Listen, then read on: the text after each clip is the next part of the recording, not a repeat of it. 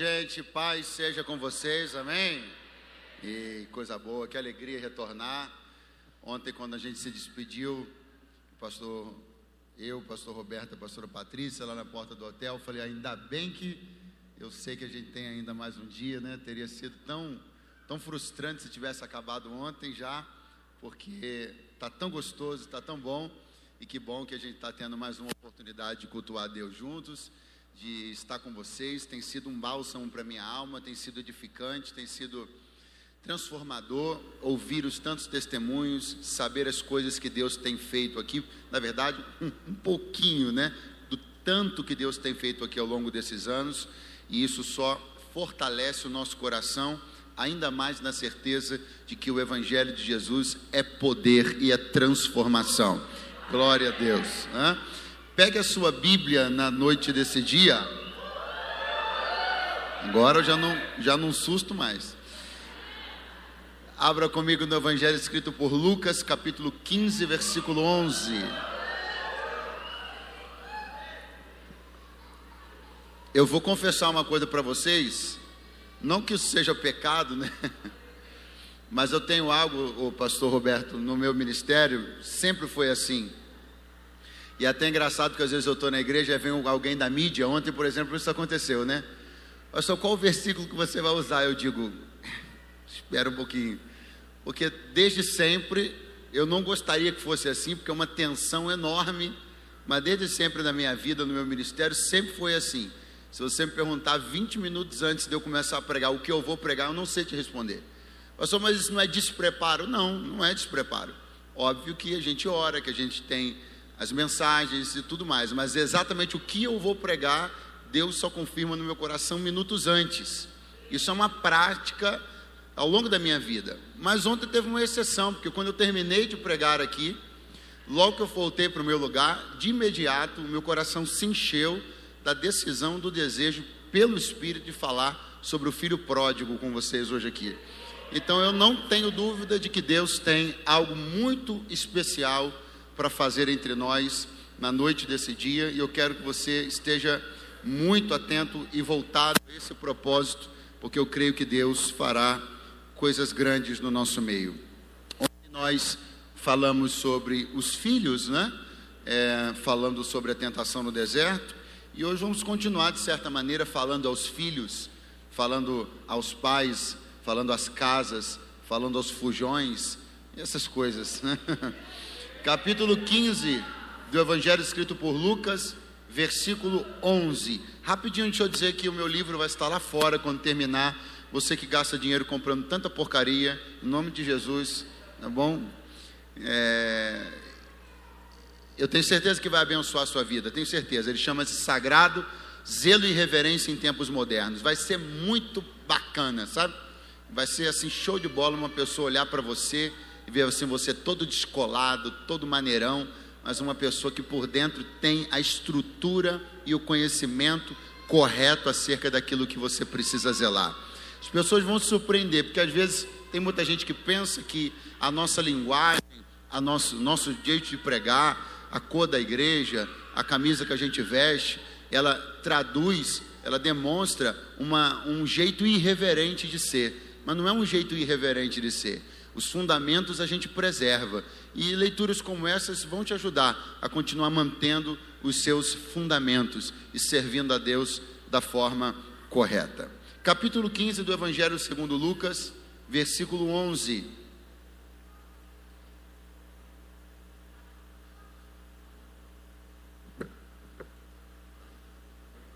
Capítulo 11 do Evangelho escrito por Lucas, perdão, capítulo 15, versículo 11. Quem encontrou, diga: Eu amo a Bíblia. Eu amo a Bíblia.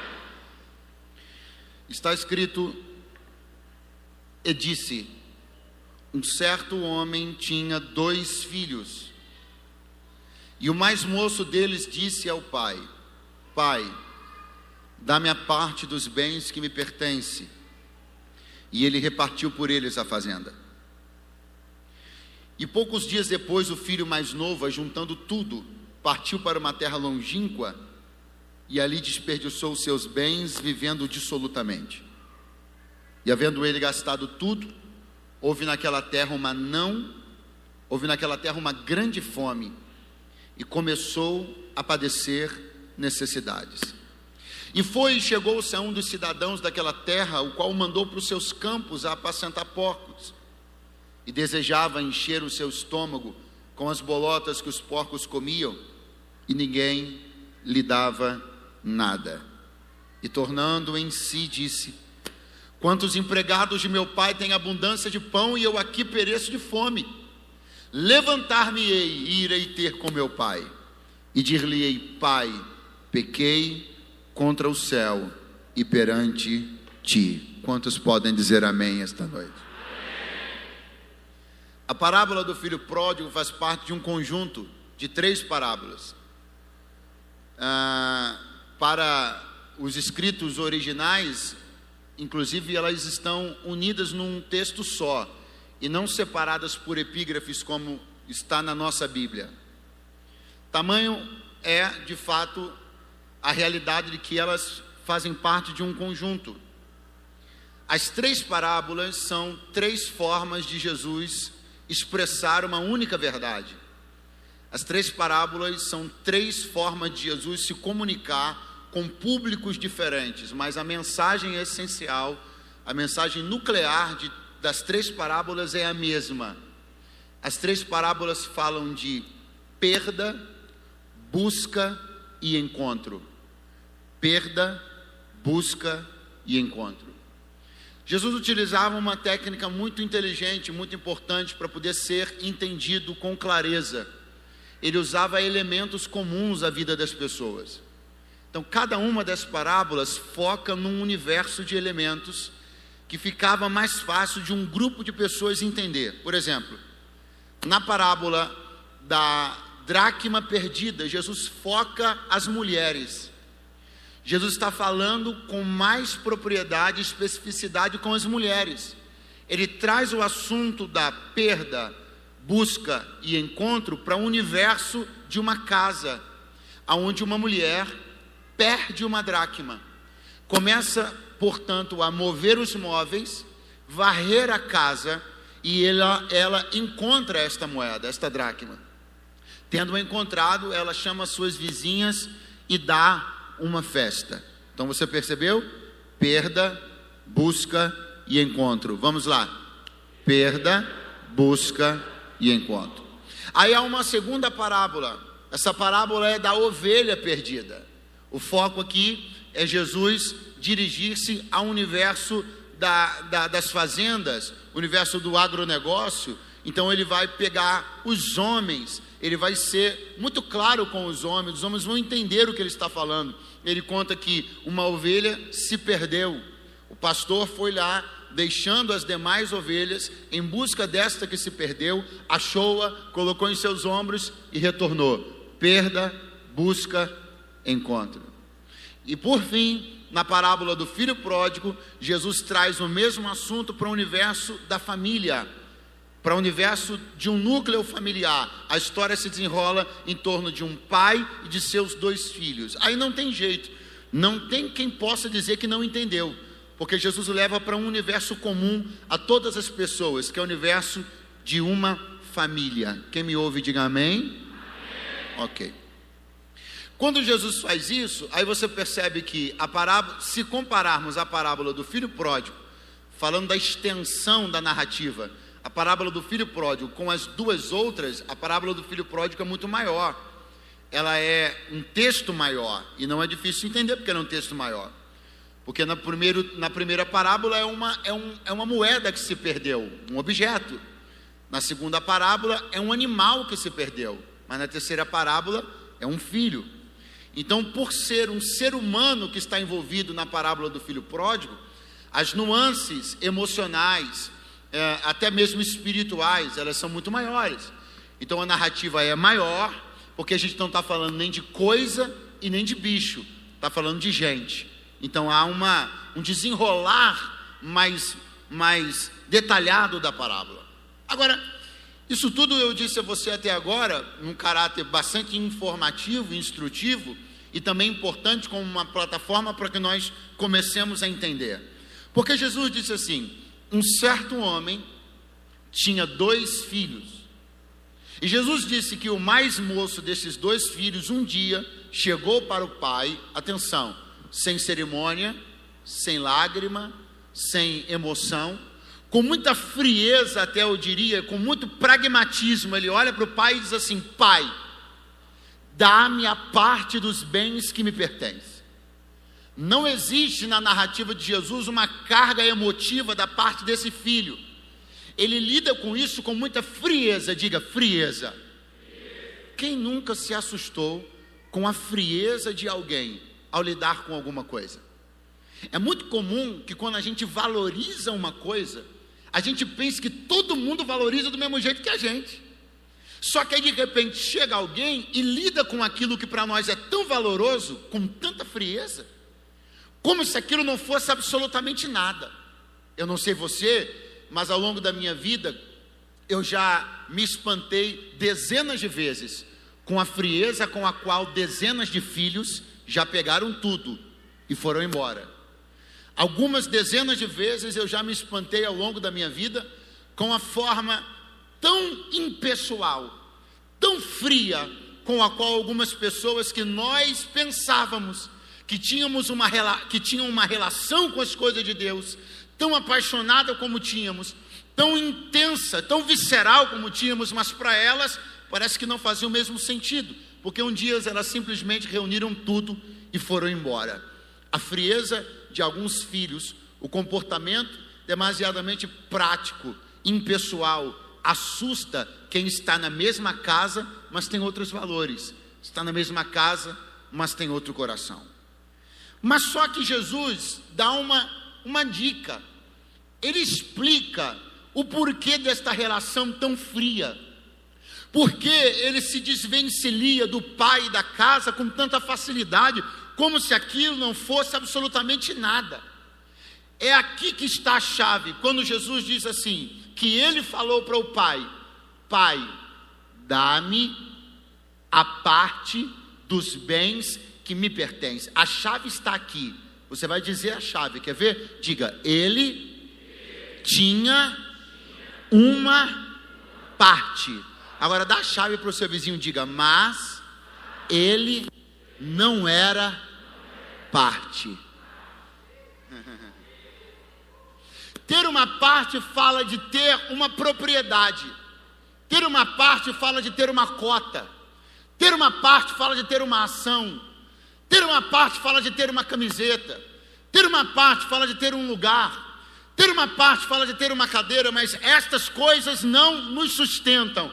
Elas não nos seguram. A única coisa que faz de verdade diferença não é a parte que você tem, é ser a parte da casa. Quando nós somos parte da casa, a nossa relação com ela é diferente. Não é a relação de quem tem uma cota, não é uma relação de quem tem uma ação, é uma relação de quem cuja vida está entrelaçada aos interesses e destinos da casa. Eu não saio daqui, porque se eu sair daqui, eu me quebro, porque eu sou parte dessa casa. Eu não tenho uma parte aqui, uma cadeira cativa, uma lâmpada que eu gosto, uma música que eu gosto de ouvir, ou um pregador que gosto de ouvir. Eu sou parte parte desta casa. A chave e o segredo estão não na parte que você tem, mas na parte que você é. Aleluia. Eu desafio você a romper com a ideia equivocada de ter uma parte e mergulhar na ideia correta de ser parte da casa, porque se você for parte, então doeu na casa, vai doer em você. Se você for parte, os destinos da casa estão entrelaçados aos seus destinos. Se você for parte, as metas da casa serão suas metas. Se você for parte, os sonhos deste lugar serão seus sonhos. Se você for parte, os objetivos dessa liderança serão os seus objetivos. Nós não estamos atrás de acionistas, nós estamos em busca de gente que quer fazer parte. Aleluia. Glória a Deus.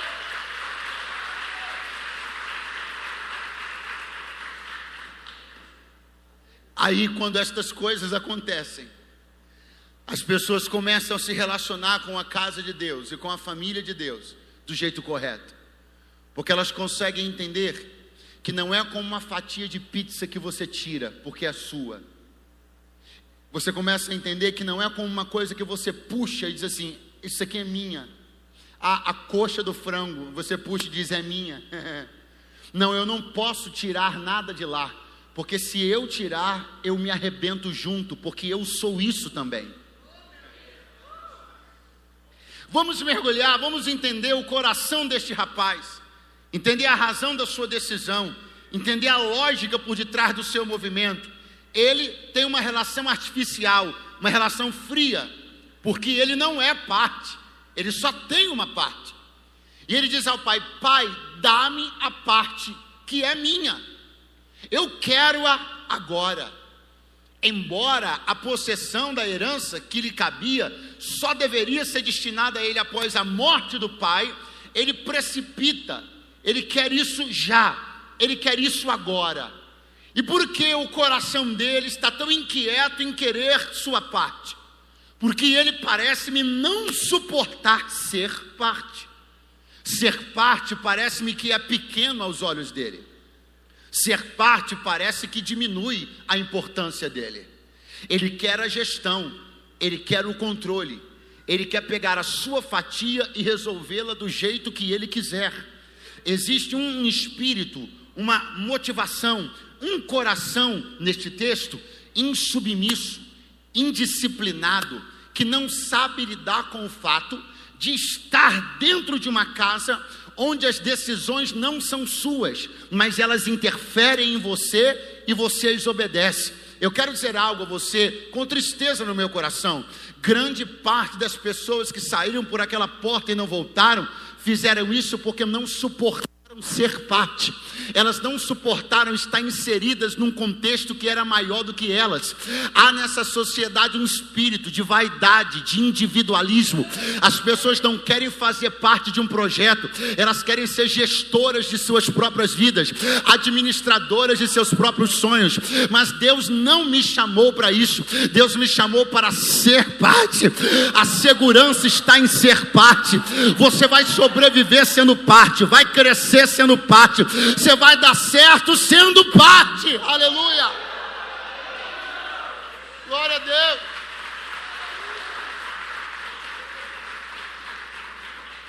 Diga comigo, ele não suportou ser parte, ele queria tudo.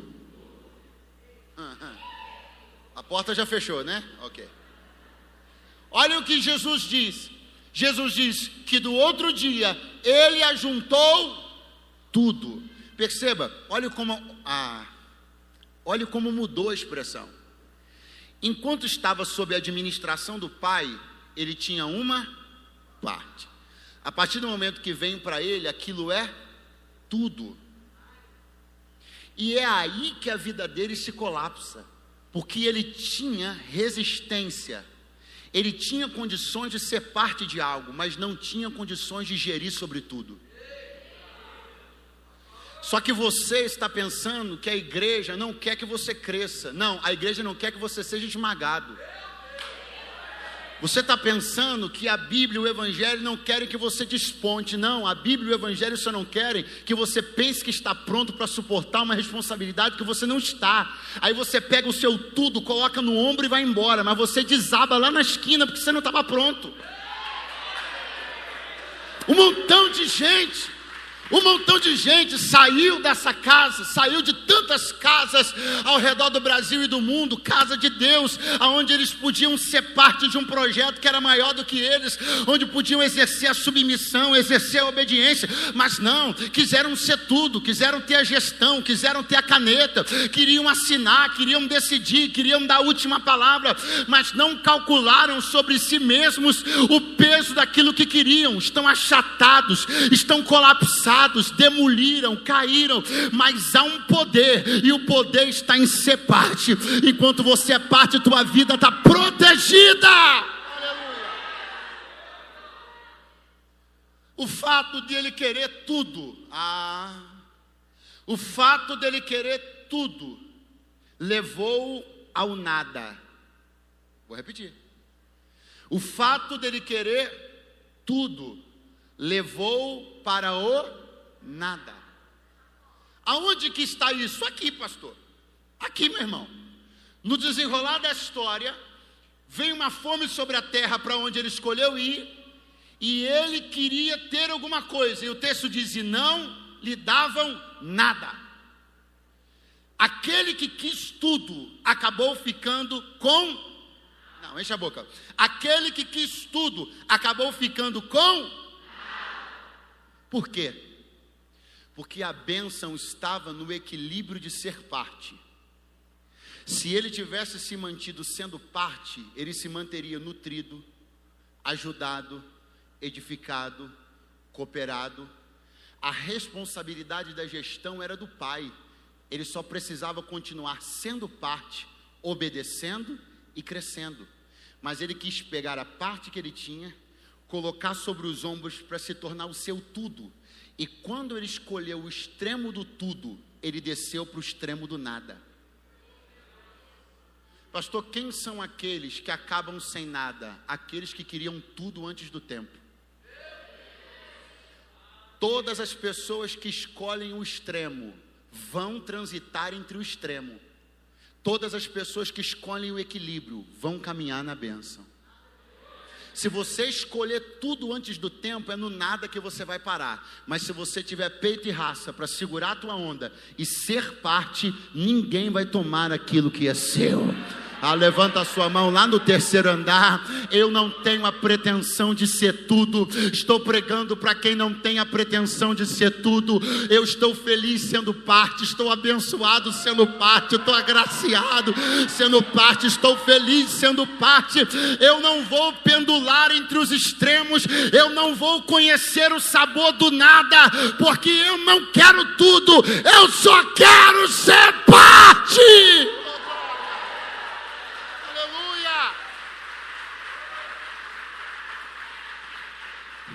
Foi na ganância de ter tudo que algumas pessoas conheceram o nada.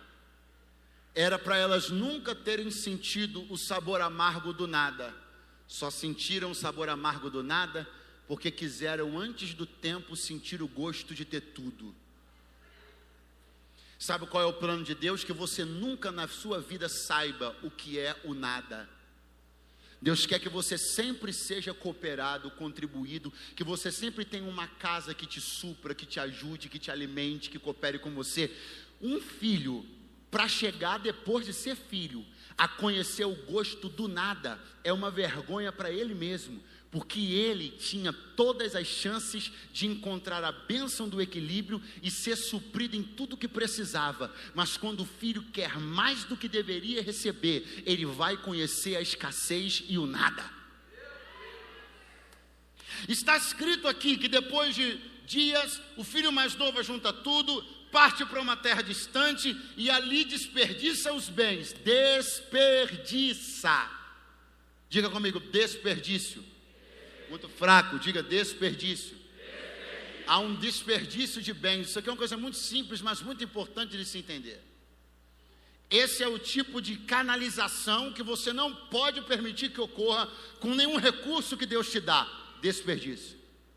A respeito de todo e qualquer capital que tenhamos, e capital é um termo muito amplo, nós temos capital financeiro, nós temos capital social, nós temos capital espiritual, Capital é todo o recurso que você reúne. Pode ser dinheiro, pode ser relações. Tem gente que tem pouco capital financeiro, mas tem muito capital social. Você já viu ele na rua? E aí, beleza? Opa, e aí? Fala, nego, tamo junto. E aí, tal, pá. Ele conhece todo mundo. Ele não tem dinheiro, mas tem boas relações. O capital financeiro dele é pequeno, mas o capital social dele é grande. E por aí vai. Então, a questão é que, a respeito dos nossos capitais, existem três tipos de direcionamento. O primeiro é gastar. E gasto é questão de gosto. Alguém gasta com uma coisa que o outro não gastaria, o outro gastaria com uma coisa que o outro não gastaria, mas gastar faz parte da vida. O segundo tipo de, de direcionamento para os nossos capitais é o investimento. Esse é sempre o melhor, porque ele pressupõe o lucro, o crescimento, o avanço. Então você pode gastar, você pode investir, só não pode desperdiçar. A palavra que você precisa cortar da sua vida é desperdício. Eu estou falando não desperdice tempo, saúde, afeto, espiritualidade, conhecimento. Jesus disse: Não lancem pérolas aos porcos, porque a pérola é um capital de quem tem conhecimento. Não lance aos porcos, não desperdice. O desperdício é desencorajado pelas Escrituras. A vida vivida com sabedoria é uma vida onde se gasta uma medida, se investe outra e não se desperdiça nada. Eu vim aqui liberar uma palavra de Deus para a tua vida. Você vai viver esse último trimestre desse ano de uma forma espiritualmente, financeiramente, socialmente saudável. Sabe por quê? Deus vai cessar todas as sangrias da sua vida, todos os desperdícios. Eu estou vendo ralos sendo fechados, estou vendo canos sendo consertados. Todo desperdício vai cessar. Você vai começar a reter e vai parar de desperdiçar. E daí você vai começar a crescer. Quem acredita nessa palavra, diga amém. Não desperdice tempo desperdice afeto, não desperdice dinheiro, não desperdice, não desperdice nem oração orando por pedras. Aleluia. Não desperdice nada. Ele desperdiçou tudo. E escute o que está aqui. E havendo ele gastado tudo, gastou tudo, houve naquela terra uma grande fome. E começou a padecer necessidade você foi embora, volte agora. Olha isso. Ele começou a padecer necessidade, sim ou não? Quais os dois eventos que aconteceram antes dele padecer necessidade? Primeiro, ele ficou sem nada. Segundo, houve uma fome na terra. Agora a pergunta que eu te faço é: a necessidade que ele passou está mais ligada a quê? Ao fato dele ter ficado sem nada ou ao fato da terra que ele escolheu ter entrado numa crise. O fato da terra que ele escolheu ter entrado num período de fome. Primeira ou segunda? Segunda. Por quê? É simples. Porque se ele tivesse perdido tudo, mas a terra que ele tivesse escolhido morar fosse uma terra próspera, a prosperidade da terra teria suprido a escassez dele. Só que qual é o cenário que Jesus aponta aqui? Ele não tinha nada, e o lugar que ele escolheu para viver, nada tinha, e não existe suprimento de nada para nada. Se o lugar não tinha nada, não podia alimentar ninguém. E se esse alguém não tinha nada, não podia ser alimentado pelo lugar, porque ninguém tinha nada. Era um cego guiando o outro cego. Era o roto falando dos farrapados, estava todo mundo lascado. Mas o que, o que está, na verdade, mais importante de ser entendido aqui, é que Jesus está dizendo assim: todo lugar que nós escolhemos, pela propaganda que faz, uma hora a máscara desse lugar cai. Uma hora a escassez e a maldição, a mentira e a violência das nós, dos lugares que nós escolhemos é revelada. Porque na hora de vender a foto no cartaz é a mais bonita do lugar. Na hora que o lugar quer vender um pacote de viagens, ele vai escolher as fotos mais bonitas, tiradas nos dias mais ensolarados, porque o lugar quer que você vá para lá. Mas depois que você compra a passagem e entra, a face oculta da miséria do lugar se revela.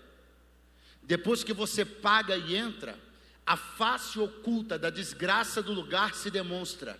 Muitos filhos escolheram lugares pela propaganda e o chamariz que esses lugares fizeram, mas depois que eles pisaram lá, eles conheceram a face oculta da miséria das escolhas que fizeram. E isso daqui é necessário. Eu disse que é o quê?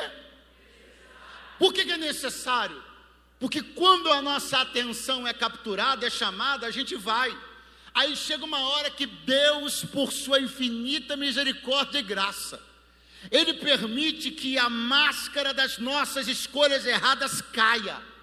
E quando a máscara das nossas escolhas erradas cai, aí nós percebemos que não existem as fontes, não existe o barato, não existe os ombros, não existe a camaradagem, a máscara das escolhas ruins cai por terra e só fica revelada a face miserável da escolha.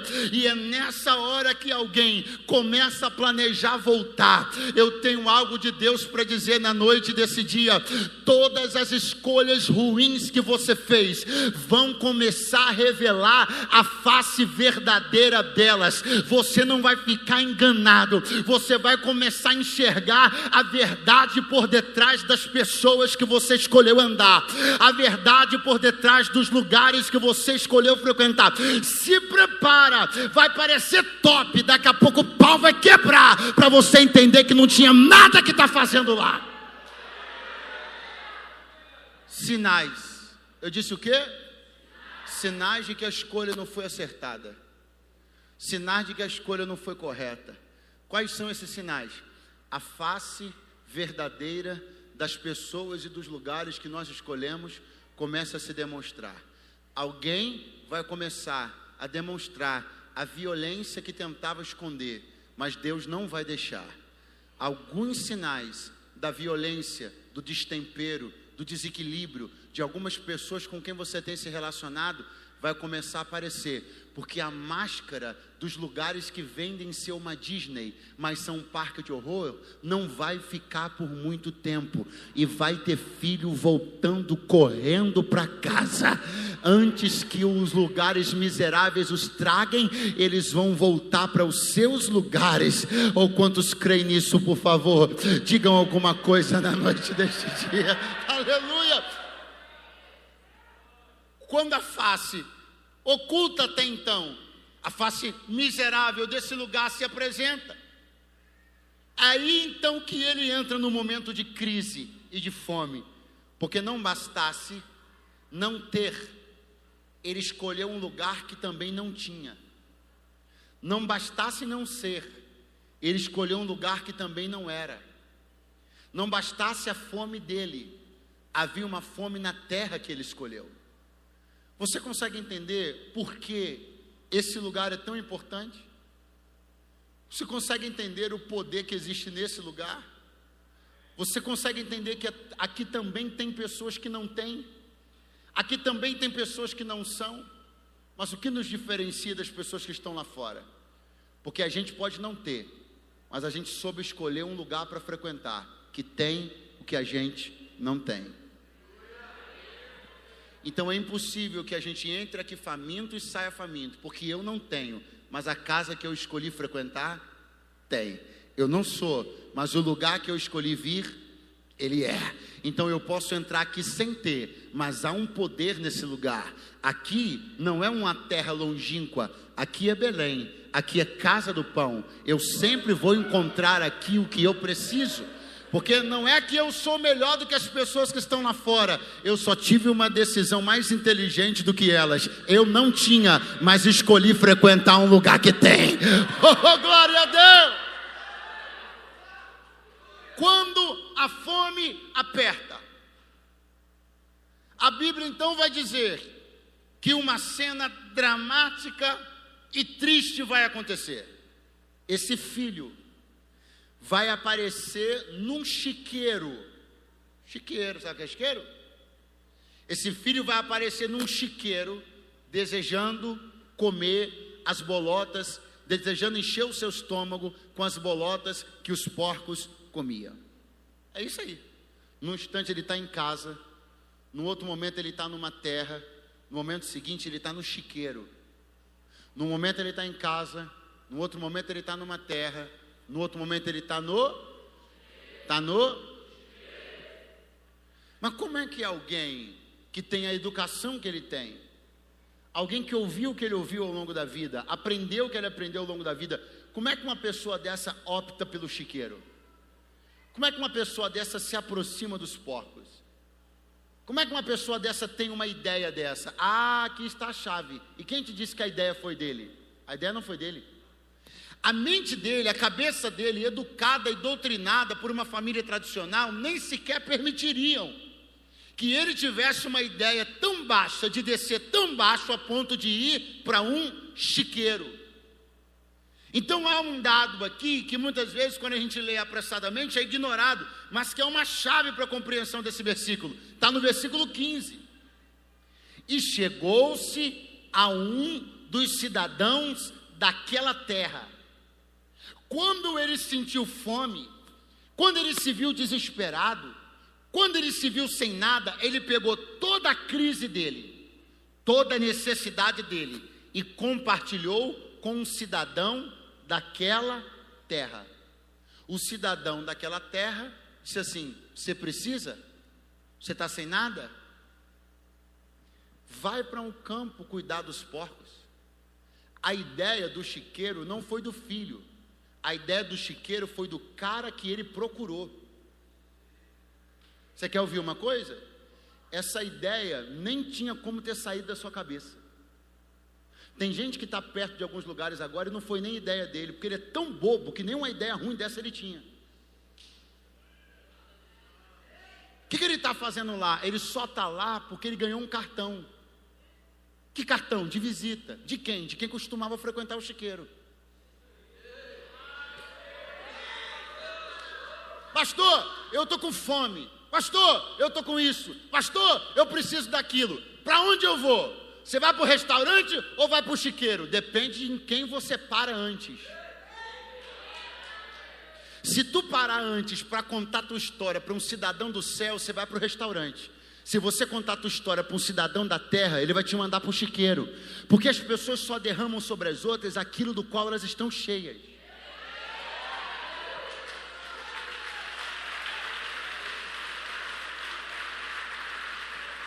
Olha para a pessoa que está do teu lado e diga assim: a próxima vez, não tem que ser com muito poder, diga a próxima vez que a fome apertar, que o calo apertar, que a chapa esquentar, procura um cidadão do céu, conta para ele, pede oração para ele, pede ajuda para ele. Eu duvido que um cidadão do céu te mande para o chiqueiro. Os cidadãos da terra têm mente da terra, conceito da terra, doutrina da terra, lógica da terra, mas o cidadão do céu tem mente do céu, desejo do céu.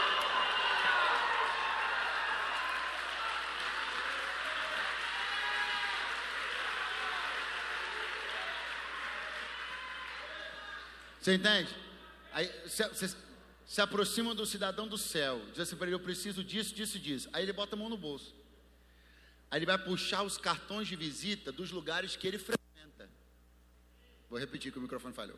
Aí você fala assim: Ó, ah, eu tô com isso, tô com aquilo, tá apertado, tá difícil. Aí, aí, com o cidadão do céu. Aí ele mete a mão no bolso e puxa uma, um montão de cartão de visita dos lugares que ele frequenta. Aí ele te manda assim: Ó, vai para o restaurante do jejum.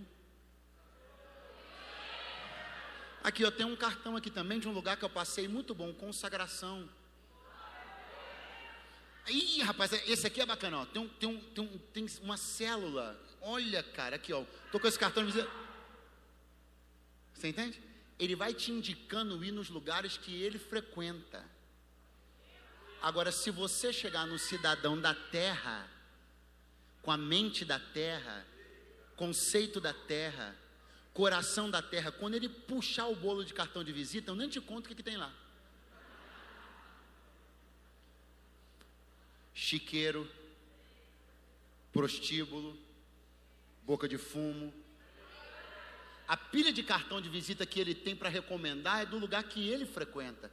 Então é por isso que é muito importante você escolher bem com quem você desabafa, porque em quem você desabafa a sua dor, ele vai derramar sobre você as indicações que ele tem, dos lugares que ele frequenta, das coisas que ele pratica. Tem filho que só foi parar no chiqueiro porque perguntou o endereço à pessoa errada. Levanta a mão mais alto que você puder, mas lá no terceiro andar, lá no terceiro andar, eu profetizo que tu nunca vai sentir o cheiro do chiqueiro na tua vida eu profetizo que teus pés não vão pisar lá, tua narina não vai sentir o cheiro do chiqueiro, porque todas as vezes que o calo apertar, tu vai procurar um crente, alguém cheio do Espírito Santo.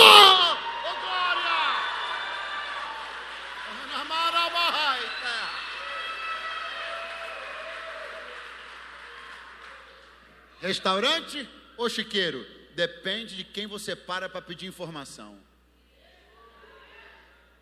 Ele vai parar no chiqueiro. E quando ele chega no chiqueiro, a Bíblia diz assim: ah, olha o que a Bíblia diz. E desejava encher o seu estômago com as bolotas que os porcos comiam. Olha, a primeira coisa interessante que a Bíblia diz: e desejava. Está escrito que ele chegou a comer, sim ou não? Mas está escrito que ele desejava. Você tem que entender uma coisa sobre Deus, irmão. Você tem que entender uma coisa sobre a graça, uma coisa muito importante. Vou falar bem devagarzinho. Por que é uma coisa muito importante? Porque o conceito e a mensagem da graça que está sendo pregada em muitos lugares é, uma, é um conceito absolutamente equivocado. A graça é um negócio muito sério, irmão. É tão sério, vou te dar só um exemplo. É tão sério que Jesus, um dia no Sermão da Montanha, falou assim: Vocês ouviram de Moisés, ou seja, ouviram da lei, que se vocês estiverem em contato com outra mulher, vocês cometem adultério, contato físico. Mas eu digo para vocês outra coisa, aqui, na graça, eu digo para vocês: que se vocês apenas olharem e desejarem uma mulher que não é de vocês, vocês já cometeram adultério com ela. Então fala para o seu vizinho, a chapa da graça é mais quente do que você pensa. Pergunte por quê? Porque ela trabalha com a subjetividade. Ela trabalha com o desejo, com a vontade. Na graça, Deus não se importa apenas com o que você executa, mas também com o que você planeja. Na graça, Deus sente-se ferido, o Espírito Santo chora, não é só quando você pisa, mas é quando o pé não vai, mas a alma foi. Ah, não vai embora não. Na graça não é sobre aquilo apenas que você coloca a mão, mas é sobre como você tramou isso durante a noite inteira. Pastor, mas eu não fui, não foi com o pé. Mas teu coração passou a noite lá. Pastor, mas eu não toquei. É, você não tocou, mas está enchendo a tua alma. Tu não para de pensar nisso. Você está tomado por essa ideia. Eu vim de Deus profetizar uma palavra. As saídas do teu coração, ou seja, os teus desejos serão santificados e purificados. Levante a mão lá no alto. Não só você não vai pisar, como teu coração também não vai lá. Não só você não vai tocar, como tua mente também não vai querer. Esvazie-se dos desejos da carne e seja cheio do Espírito Santo de Deus.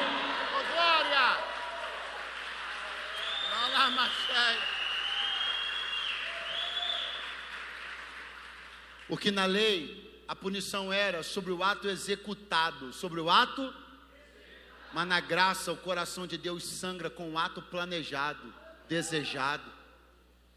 Jesus está dizendo: você não precisa fazer para que eu me entristeça. Só de saber que você está querendo, eu já estou triste. Eu estou profetizando que Deus vai tomar a nossa vida, que o Espírito Santo vai tomar o nosso coração com tanto poder, com tanta intensidade. Não vai ter espaço, você está entendendo? Não vai ter espaço dentro de você para querer nada que Deus não queira. Não vai ter espaço em você para querer pisar em lugares onde Deus não está. Não vai ter espaço em você para desejar estar com pessoas que não estão com Deus que você desejou viver. Você vai ser esvaziado disso, vai ser cheio da presença do Espírito Santo. Oh, aleluia! Ele desejava, gente. Ele desejava. Agora, por favor, atenção. Diga: encher o estômago. Com as bolotas que os porcos comiam. Ah, meu irmão, o problema é que às vezes você lê a Bíblia igual o gibi. Tem que ler a Bíblia com atenção. Olha só a diferenciação que a Bíblia está fazendo. O mesmo produto, ou seja, as bolotas, o mesmo produto, para o mesmo produto, a Bíblia usa dois verbos, duas expressões diferentes. Quando é para o porco, a Bíblia diz comer. Quando é para o filho, a Bíblia diz encher o estômago. Mas era a mesma coisa. É. Só que a mesma coisa, a mesma coisa que para o porco é comida, para o filho só enche estômago. A mesma coisa que os porcos chamam de comida, se for para os filhos, só vai ter peso no estômago. Eu não chamo de comida a mesma coisa que eles chamam. E outra, não é porque eles classificam como comida que é. O nome que eles dão é de acordo com o caráter e o coração deles. Pastor, mas eles chamam de comida. Eles quem? Os porcos? Pastor, mas eles chamam de cultura. Eles quem? Os porcos? Mas eles chamam de normal. Eles quem? Os que vivem na lama? Mas eles dizem que é aceitável. Eles quem? Os que se revolvem no lodo? Porque a opinião deles não pode ser capaz de influenciar a sua opinião. Você é filho, você não vive na lama, você vive na casa, você não vive na lama, você vive na mesa, você não vive na lama, você vive no banquete, você não é da lama, você não vive da lama. O que eles chamam de comida para você não vale como comida. A quem é que nós estamos entregando a autoridade de fazer o cardápio? Essa sociedade suja, corrompida, revolvida na lama, essa sociedade que mora nos chiqueiros da moral, essa sociedade que vai dizer o que é comida para mim? Eu vou, eu vou rasgar a Bíblia e vou ouvir esses caras dizerem o que, é comida, o que, é cultura, o que, é aceitável, o que, é bacana, o que, é bom, o que, é tolerável, o que, é flexível, o que, pode ser, o que, pode não ser. São eles que formulam o cardápio. Cardápio de filho não pode ser escrito por porco. Eu vim de Deus aqui liberar uma palavra. Você vai ouvir muita gente, eu estou te antecipando. Você vai ouvir muita gente dizer que pode, dizer que dá, dizer que é viável, dizer que é legal, dizer que você pode comer, que você pode fazer, que você pode entrar, que você pode sair. Eles vão dizer um montão de coisa, mas eles vão dizer tudo isso baseado no caráter e no coração deles. Como eles se revolvem na lama, para eles bolota é comida. Mas o meu estômago não aceita, meu estômago é de filho, meu estômago não é de porco. Eu não vou aceitar esse tipo de coisa dentro de mim, vai me fazer fazer mal, vai comprometer minha vida, vai quebrar minha santidade. Eu não vou me envolver com esse tipo de coisa. Eu sou filho, eu sou filho. Eu cheguei perto, cheguei a colocar o pé na lama, cheguei a sentir o cheiro do chiqueiro, mas botar no estômago eu não vou colocar. Eu estou me levantando e vou voltar para casa do meu pai. Aleluia! Oh, glória! Aramahashai.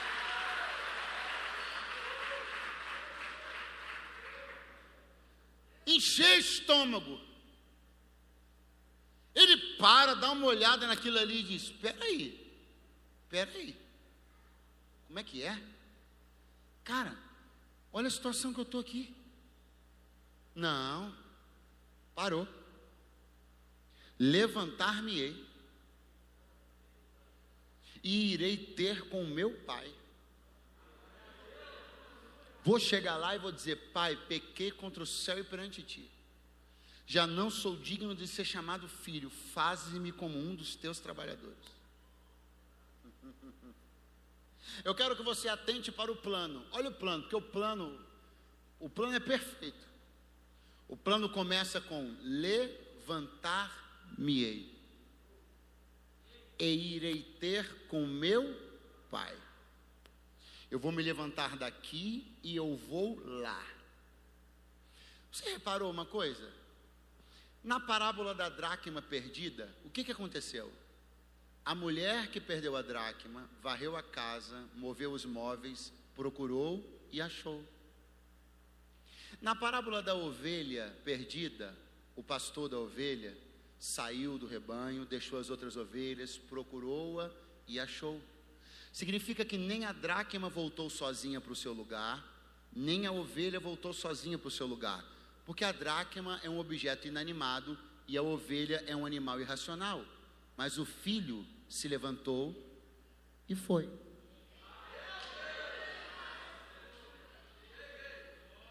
Você sabe por que, que existem pessoas que não voltaram?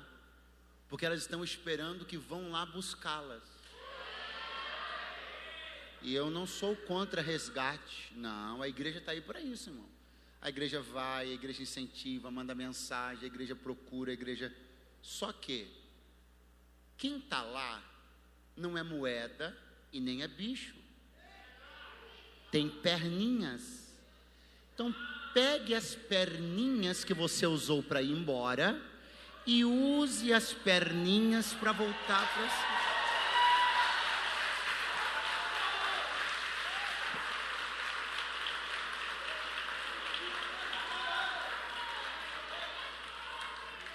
Tem um monte de gente na beira do chiqueiro dizendo assim: assim que vierem me buscar, eu volto. Tem um monte de gente na beira da lama, com o pé na lama, dizendo assim: assim que o pastor aparecer aqui.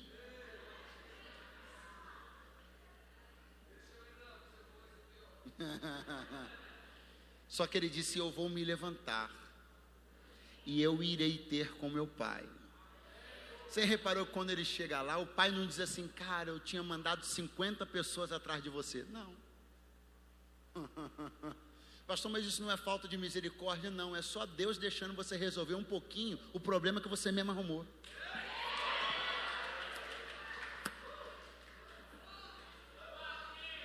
Pastor, e Deus faz o que? Te recebe. Deus faz o que? Te aceita. Deus faz o que? Te dá uma sandália nova, bota um anel no teu dedo, faz uma festa para te receber. Agora, voltar, volta tu, cara. Volta tu. Ah, mas eu não sei nem como é que eu vim parar no chiqueiro. Tu sabe, eu sei também. Para. Ah, quando eu vi, eu já estava lá. Para. Para de graça. Você sabe como você foi? Então volta. Levantar-me-ei e irei ter com meu pai, e meu discurso está pronto. Eu vou chegar lá e vou dizer: Ah, hum. eu vou chegar lá e vou dizer assim: Pai, pequei. Eu vou te falar uma coisa que eu tenho percebido: a palavra pecado e a palavra pequei sumiram. Mas sabe qual é o dado triste? A palavra pequei não sumiu por ausência de pecadores, sumiu por ausência de gente com capacidade de confessar. Se a palavra pequei tivesse sumido porque ninguém anda pecando, estava show de bola. Mas o problema é que a palavra pequei sumiu porque os pecadores estão modificando o seu discurso para não dizerem o que fizeram na verdade. Aí alguém vai dizer assim, pastor, mas é uma palavra ofensiva mas é uma palavra agressiva. É melhor chegar e dizer: Eu errei o alvo. Oh, que cuticute. Hã? O problema é que nós estamos pensando, estamos embarcando nessa onda do politicamente correto, essa onda onde as pessoas são vistas como bibelôs frágeis. Esse tem que medir cada palavra, esse tem que pegar uma versão da Bíblia super moderna, que não tenha nenhum tipo de palavra que possa soar como retrógrada ou como agressiva. Não, não, não use a palavra pecado, diga você por um tempo cometeu erros ou equívocos na sua vida. Por que, que nós estamos fugindo das palavras contundentes da Bíblia? Por que algumas expressões contundentes estão saindo da nossa boca? Não seria essa uma maneira de maquiarmos e de disfarçarmos as confissões honestas? Ele olhou e disse assim: Eu não vou chegar lá e dizer para o meu pai: Ah, eu tive um lapso de memória. Ah, uma moça me iludiu e eu tão menino. Ah, eu tão mancebo. Não, eu vou chegar lá, vou olhar na cara dele como homem e vou dizer: Pai, eu pequei. É com todas as letras. É, irmão. Essa sociedade não precisa de eufemismos. Os pecadores não precisam de palavrinhas bonitas ou mais agradáveis para não serem tão contundentes. Os pecadores precisam de espírito quebrantado e confissão de boca e conversão de coração. O que vai trazer essa cidade aos pés do altar, aos pés da cruz, para viver transformação, não é a gente ficar mudando a palavra para ver se agrada, é a gente pregar o evangelho de verdade, vai ter transformação, vai continuar batendo. Quem me ouve, diga alguma coisa. Oh, aleluia! Nós estamos cercando, muitos estão, nós não, graças a Deus, nós não, mas muitos estão cercando suas mensagens de palavras que disfarcem de eufemismos, de formas de suavizar algumas expressões, porque não queremos chocar, porque não queremos. Ele diz: Eu pequei. E tem outra, eu sei que o meu pecado agrediu dois mundos. Ah, olha isso. Ele diz: Eu pequei, Pai, contra o céu e perante ti. Hum. O meu pecado agrediu o mundo de Deus e o mundo dos homens. Eu pequei contra o céu, Pai, mas pequei contra o Senhor também. Isso aqui é maravilhoso, porque isso aqui é coisa de macho. Porque eu vou dizer uma coisa para você: tem muita gente que vai embora da igreja e o cara nunca foi espiritual, nunca foi. Mas quando ele volta, ele volta super espiritual. Pergunte, como assim? Ele diz assim: o meu negócio é com Deus. Um montão de gente que acreditou em você, um montão de gente que orou por você, que celebrou tua vida, ninguém presta mais agora. Porque agora teu negócio é com Deus. E tu nunca foi espiritual, vai me enganar que você virou espiritual agora. Olha o discurso desse cara. Pai, eu pequei perante o céu e perante ti. Eu tenho uma dívida com Deus, mas tenho uma dívida com o Senhor também. E eu não vou voltar para casa querendo dizer que eu sou muito crente e Deus me aceitou, mas ficar com as minhas relações bagunçadas. Pai, eu quero que Deus me aceite, eu queria que o Senhor me aceitasse também, porque eu não vou viver dentro da casa como se eu fosse anjo, eu não sou anjo, eu sou gente, então eu tenho que me relacionar, tenho que recuperar a confiança das pessoas, eu preciso recobrar no coração delas a confiança por mim. Vai ser difícil, vai ser trabalhoso, mas como eu não estou querendo ser arrebatado agora, como eu vou viver na casa, com a família, com os irmãos, eu quero que Deus me perdoe, mas quero que você me perdoe também. Isso aqui é coisa de quem tem caráter.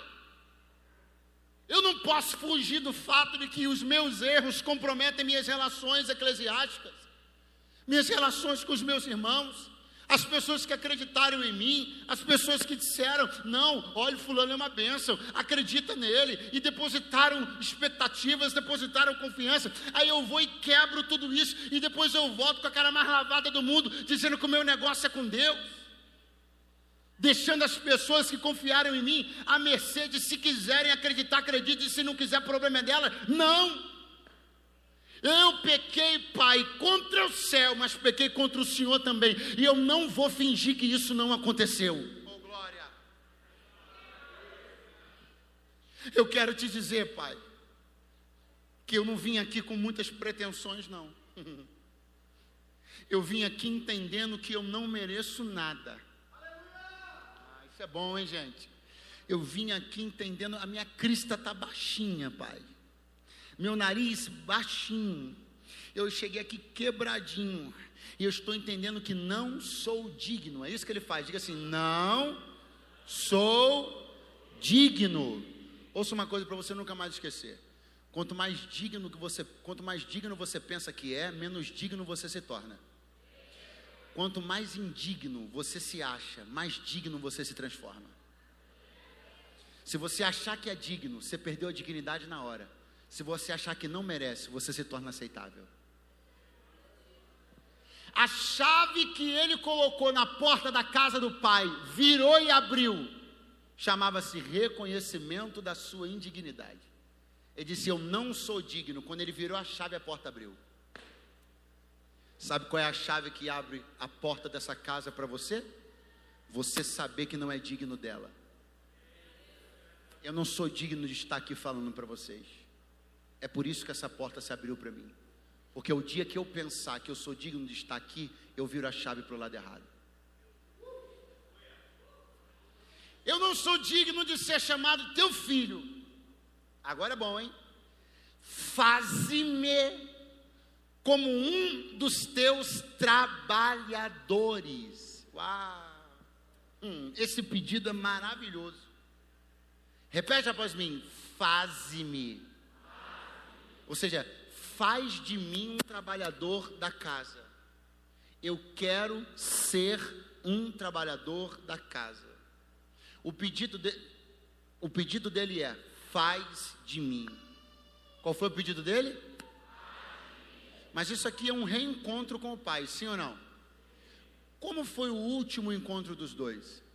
No último encontro dos dois, ele olhou para o pai e disse: Dá-me. No último encontro, ele disse para o pai: Dá para mim. Nesse encontro agora, ele diz para o pai: Faz de mim. O que, que mudou do primeiro para o segundo encontro? Pergunte o quê? Ele entendeu que aquilo que ele conseguiu ter não fez dele ninguém. Aí quando ele voltou, ele não pediu mais nada, ele só pediu para ser alguém que ele não conseguiu ser até aquele dia. Levanta a tua mão, mas tem que ser lá no terceiro andar. Sabe por quê? Você está pensando que precisa ter as coisas que o vizinho tem para ser alguém.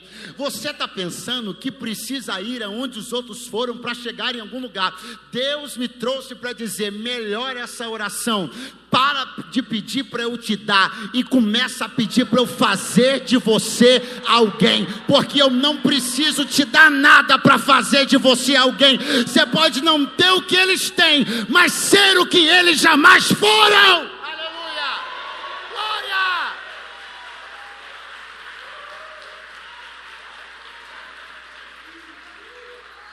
Nós estamos pensando que precisamos ter o que eles têm. Quanta gente aqui entrou em caminhos que não deveria entrar. Por quê? Porque olhou a vida de alguém e disse: se eu tiver o que esse cara tem, eu vou ser feliz. Se eu tiver o que esse cara tem, se eu andar no carro que ele anda, se eu tiver a moto que ele tem, ah, cara, se eu conseguir botar no pé o tênis que ele bota, se eu tiver o que ele tem, ah, pô, vai ser legal, eu vou ser feliz, eu vou encontrar. Sabe o que, que aconteceu? Você foi lá e sacou coisas se encheu de coisas e continuou não sendo ninguém.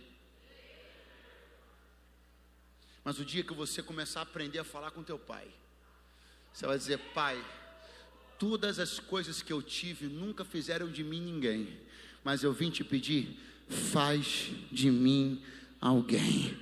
Faz de mim. Ah, você pode repetir essa oração comigo? Diga: faz de mim alguém. Mais forte, faz de mim alguém. Eu estou aqui como profeta de Deus para te dizer: vai ser uma surpresa para essa sociedade, para tua rua, para tua família, porque mesmo sem ter muitas coisas, tu serás alguém.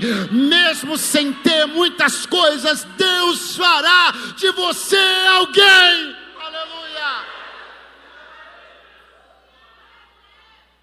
Eu estou falando para você porque um dia eu também pensei. Eu também pensei, quando tinha idade de muitos moços e moças que estão aqui, que eu precisava ter as coisas que os caras tinham para eu poder ser alguém. Mas quando eu volto hoje lá, no lugar onde eu morava, na casa da minha mãe, sabe o que eu percebo? Que muitos daqueles que tinham as coisas que eu queria ter, continuaram não sendo ninguém. Eu não tive as coisas que eles tiveram. Eu não fiz as viagens que eles tiveram. Eu não ganhei os carros que eles ganharam quando fizeram 18 anos. Eu não estudei nas escolas particulares que eles estudaram. Eu não tive as coisas que eles tiveram, mas Deus fez de mim alguém que eles não se tornaram. Porque o jeito que você se aproxima do teu pai, a oração que você faz vai mudar o teu futuro. E eu vim de Deus aqui profetizar. Eu não sei o que você vai ter, mas eu sinto quem você vai ser. vim profetizar para gente que vai ser grande na terra, gente de influência, gente de poder, gente de caráter, uma geração de profetas, influenciadores, gente crente, gente que vai alvoroçar essa cidade. Ei, nós seremos, nós seremos para a glória do Pai. Aleluia.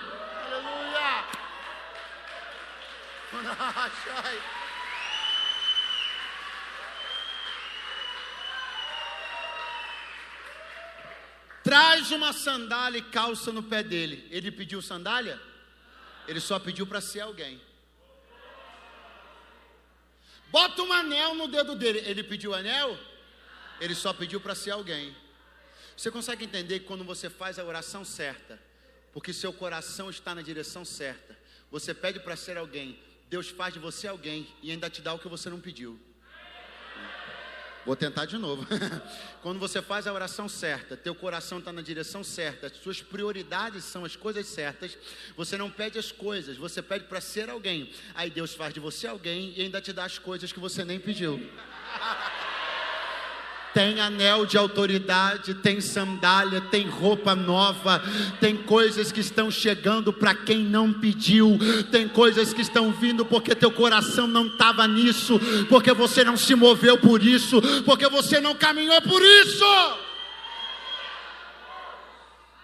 Por que ele recebeu anel, sandália, roupa? Por quê? Porque quando ele estava no chiqueiro, ele não disse assim: Eu vou atrás de um anel. Ele não pensou assim: Eu vou atrás de uma sandália. Ele não pensou assim: Eu vou atrás de uma roupa. Ele pensou assim: Eu vou atrás de ser alguém. Como ele não planejou nenhuma dessas coisas, ele recebeu todas elas. Porque quando você faz o caminho por causa do anel, o anel não está te esperando. Quando você faz o caminho por causa da roupa, a roupa não está te esperando. Quando você faz o caminho pensando na sandália, ela não está lá te esperando.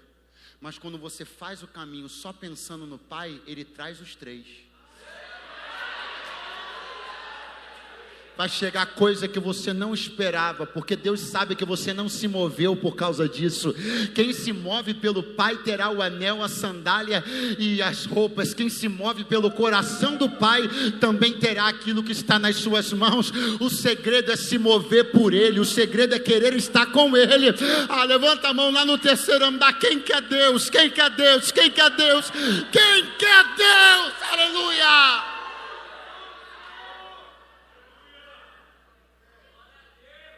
Ei, o pai ficou tão feliz, e eu encerro, chamar o, o, pessoal daqui. O pai ficou tão feliz, que o pai falou assim: Eu vou fazer uma festa para você. eu vou matar um bezerro que está cevando um tempão. Estamos só engordando aí, mas agora nós vamos matar ele. Vamos fazer um festança aqui. Ei! Filho mais velho falou: Pai, puxa vida, hein? Estou um tempão com o senhor aqui. O senhor nunca mandou matar um bezerro para eu fazer com os meus amigos. Eu acho muito interessante, pastores, que o filho mais velho, que representa, na verdade, o povo de Israel, precisaria aceitar, aceitar-nos. Essa é a lógica da parábola. E recitou. Ele estava perdido e foi encontrado. Peraí. O que, que eu falei para você há minutos atrás? Que ninguém havia ido atrás do garoto. Mas o pai falou, e o pai não mente, o pai falou assim: ele foi encontrado. Peraí, mas quem encontrou? Será que o pai mentiu? Se o pai disse ele foi encontrado, então é porque ele foi encontrado. Se o pai disse ele foi achado, então é porque ele foi achado. Mas a pergunta é: em que momento da história do filho pródigo alguém o encontra? Em que momento da história do filho pródigo alguém o acha? Pergunta para o teu vizinho: quem achou o filho pródigo? Pergunta para ele: quem encontrou o filho pródigo? Está aqui. Verso 17: E tornando em si e tornando em si. Quem achou o filho pródigo?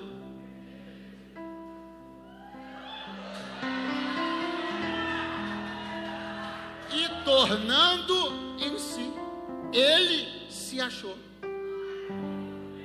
Ele se encontrou. Sabe o que você precisa entender? Você está esperando que as pessoas enxerguem algo em você. Você está esperando que elas te encontrem, que elas te acham, que elas te descubram. Sabe o que Deus me trouxe para te dizer? Você é que precisa se encontrar. Quando você se encontrar, você caminha na direção certa. Quando você se encontrar, suas prioridades são organizadas do jeito certo. Você não precisa que ninguém te ache, você precisa se encontrar. Porque enquanto você não se encontrar, ninguém te acha. Pastor? Porque enquanto você não se encontra, você não anda em confiança. E uma pessoa que não anda em confiança não é vista por ninguém. Eu vou melhorar isso aqui. Tem gente aí que fica sonhando: ah, um dia alguém passar no meu caminho, me dar uma oportunidade, me abrir uma porta. Sabe por que isso não vai acontecer nunca? Porque você não se encontrou. Você não está brilhando o suficiente para ser visto. E sabe quando você vai brilhar o suficiente para ser visto? Quando você tiver autoconfiança. Quando você se encontrar, as pessoas vão começar a encontrar você. Não é visto quem caminha sem confiança. Aquela porta que você quer que abra vai abrir quando você se encontrar primeiro. Aquela pessoa que você está doido para te olhar, te descobrir, um talento, aquelas coisas que a gente fica pensando, né? Te botar numa empresa, num programa de trainee. Sabe quando essas coisas vão acontecer? Quando você levantar essa cabeça, parar de choramingar e se encontrar. Quando você se resolver, você vai começar a irradiar uma luz, as pessoas vão enxergar você, elas vão querer estar perto de você, abrir portas para você. Empresários vão querer chamar você para trabalhar com eles, porque você não é uma pessoa perdida, você sabe quem você é em Deus, você se achou.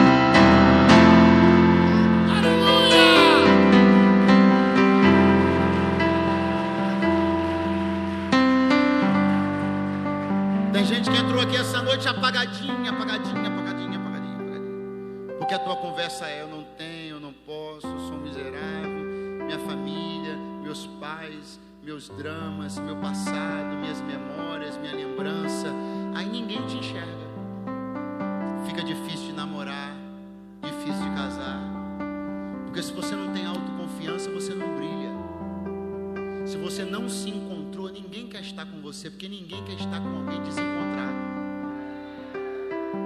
Levanta essa cabeça, cara. Ei, moça, levanta essa cabeça. Se encontra. Para de achar que a chave da tua vida está na mão das pessoas. A chave da tua vida está na tua mão. Ah, eu preciso achar alguém que me valorize. Não, você precisa começar se valorizando. Colar com alguém que veja meu potencial, mas você mesmo não viu até hoje? Que está faltando na minha vida uma conexão. Se alguém me enxergar, nem você se encontra, nem você se enxerga. Volta para si mesmo hoje. Recupera a tua razão, recupera a tua autoconfiança. Se levanta das margens dos lugares que você está.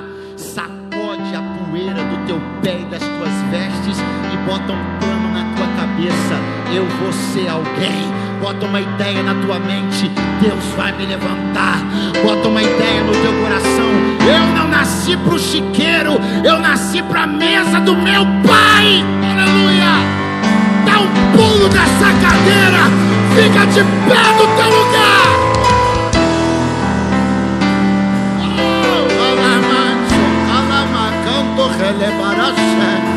Oh, eu estou Deus vai começar a levantar gente aqui.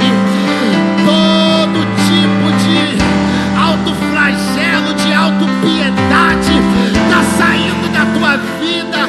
A tua fala murmuradora, teu coração tristonho está sendo mudado agora. Vestes de louvor vão chegar. Espírito angustiado vai embora. Deus fará de você alguém sobre a terra.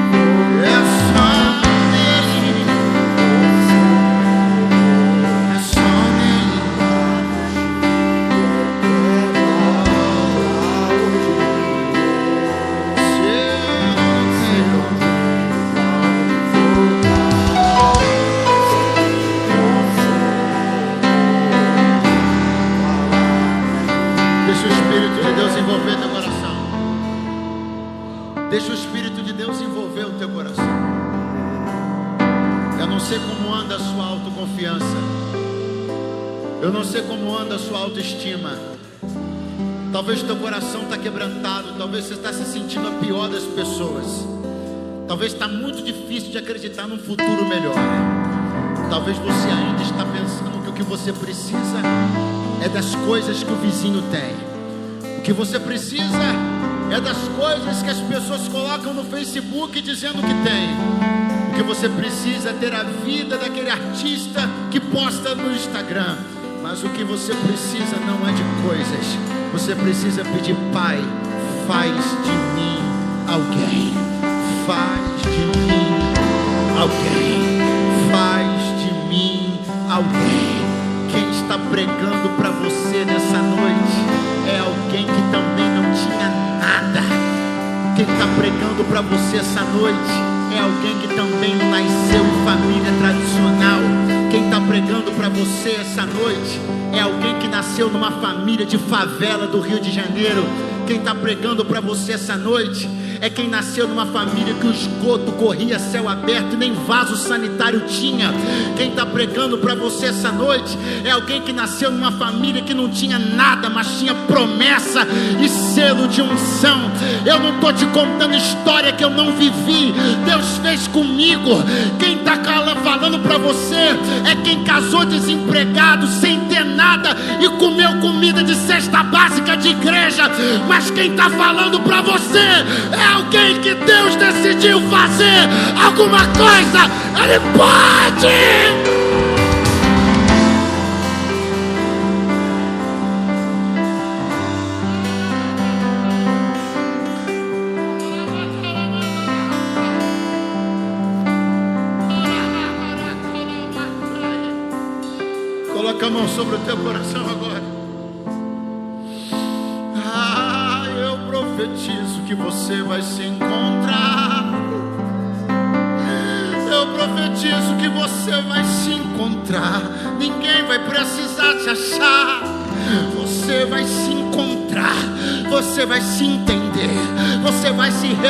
Os nós estão sendo desfeitos.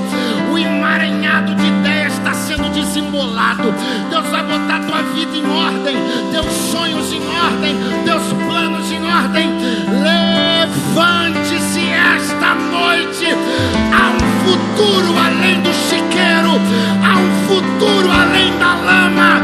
Vai para casa do teu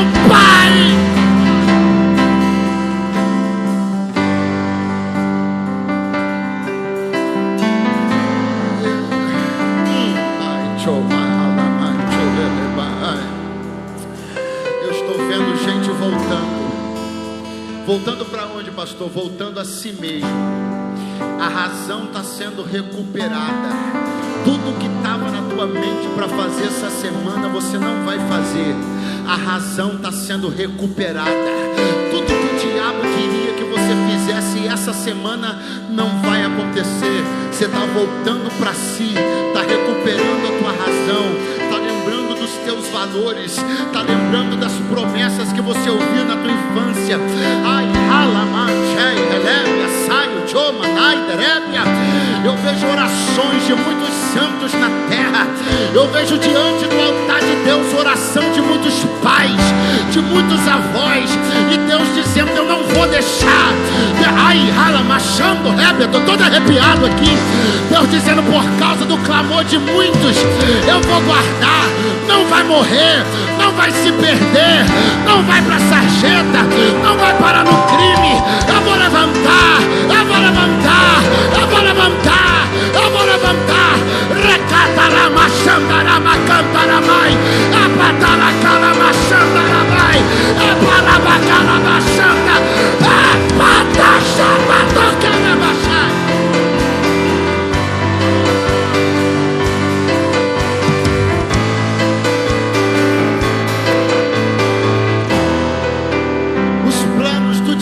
para você são chiqueiros, lama, lodo,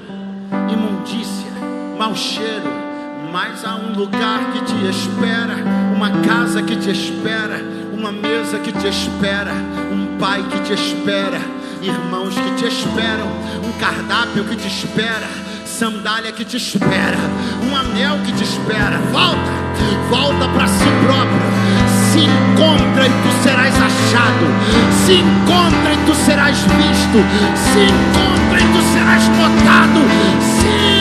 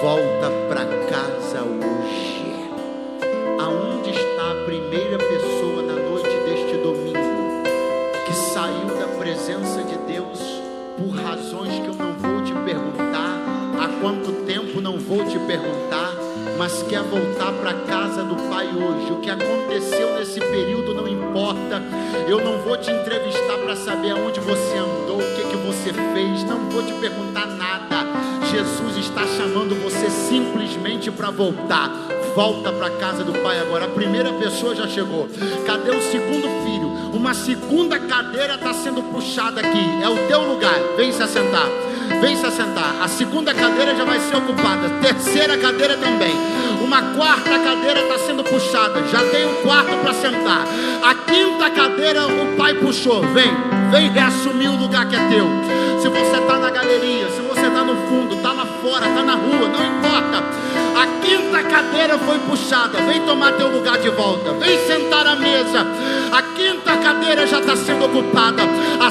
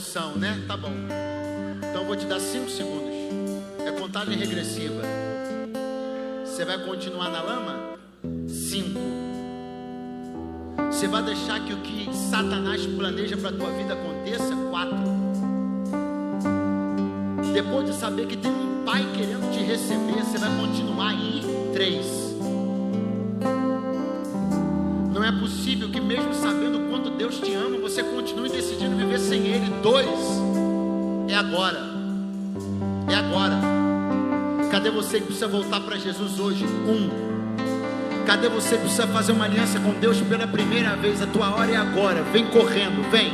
Você vem me dá um sinal com a mão. Quem está vindo ainda, me dá um sinal com a mão que eu espero. Se eu, se, se eu não vir um sinal com a mão, vou começar a orar. Se eu acabar de orar por hoje, tua oportunidade sordo. Você vem? Você vem? Como igreja, estenda a sua mão aqui para frente agora. Como igreja, como família, você vai interceder por estas tantas vidas que estão aqui. Muitas delas estão reconciliando-se com Deus. Outras delas estão entregando suas vidas pela primeira vez. Daqui de onde eu estou, eu vejo muitas lágrimas descendo de muitos olhos. Daqui de onde eu estou, eu vejo quebrantamento. Daqui de onde eu estou, eu vejo arrependimento. Eu não estou vendo um montão de gente que veio aqui para sair na foto. Eu estou vendo gente que veio aqui para ser curada das suas feridas mais profundas. É por isso que há um óleo, há uma unção de restauração, de perdão, de graça, fluindo muito graciosamente no nosso meio. O Espírito de Deus está aqui. Senhor Deus, nós oramos agora em nome de Jesus. Eu não conheço estas pessoas, mas ainda antes que elas fossem formadas no ventre da mãe delas, o Senhor já as conhecia. O Senhor já tinha escrito uma história, um futuro para cada uma delas. Eu estou te pedindo agora no nome de Jesus, restaura estas pessoas. Algumas delas entraram aqui no pó, destruídas. Algumas delas entraram aqui sem perspectivas de futuro. Algumas delas entraram aqui achando que iam morrer esse ano ainda.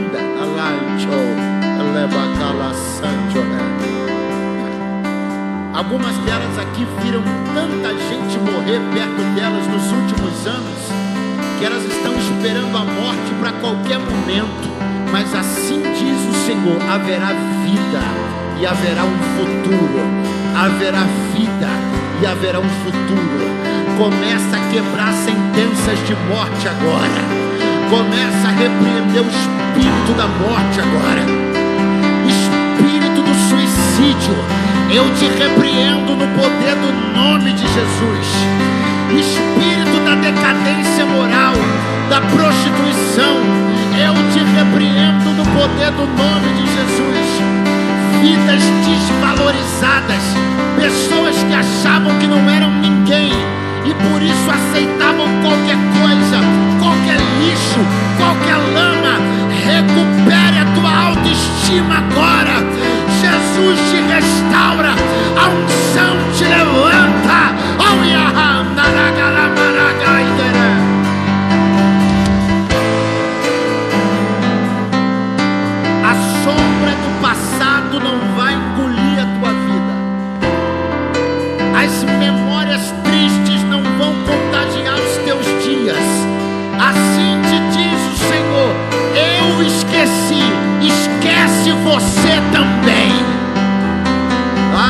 futuro. novo,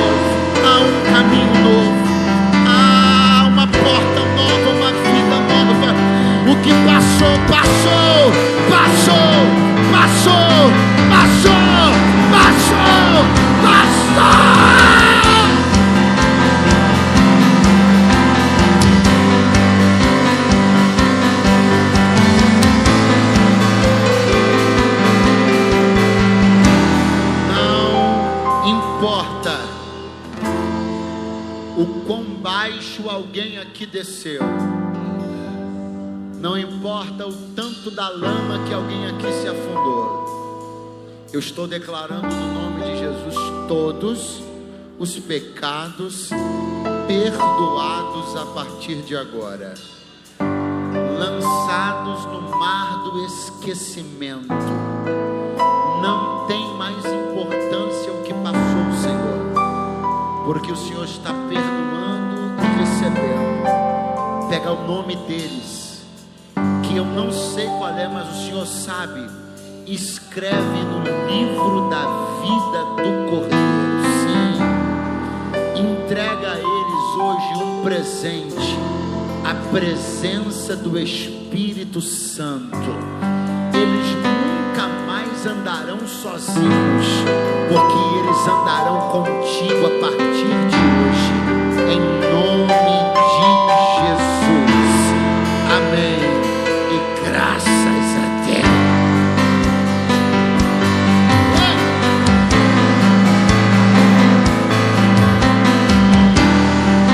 Eu queria que todos vocês que estão aqui à frente olhassem para mim agora, que eu queria dizer a vocês uma coisa muito importante. Todos vocês que estão aqui, que vieram aqui no altar, eu queria que vocês pudessem olhar para mim agora, porque eu queria dizer a vocês uma coisa muito importante.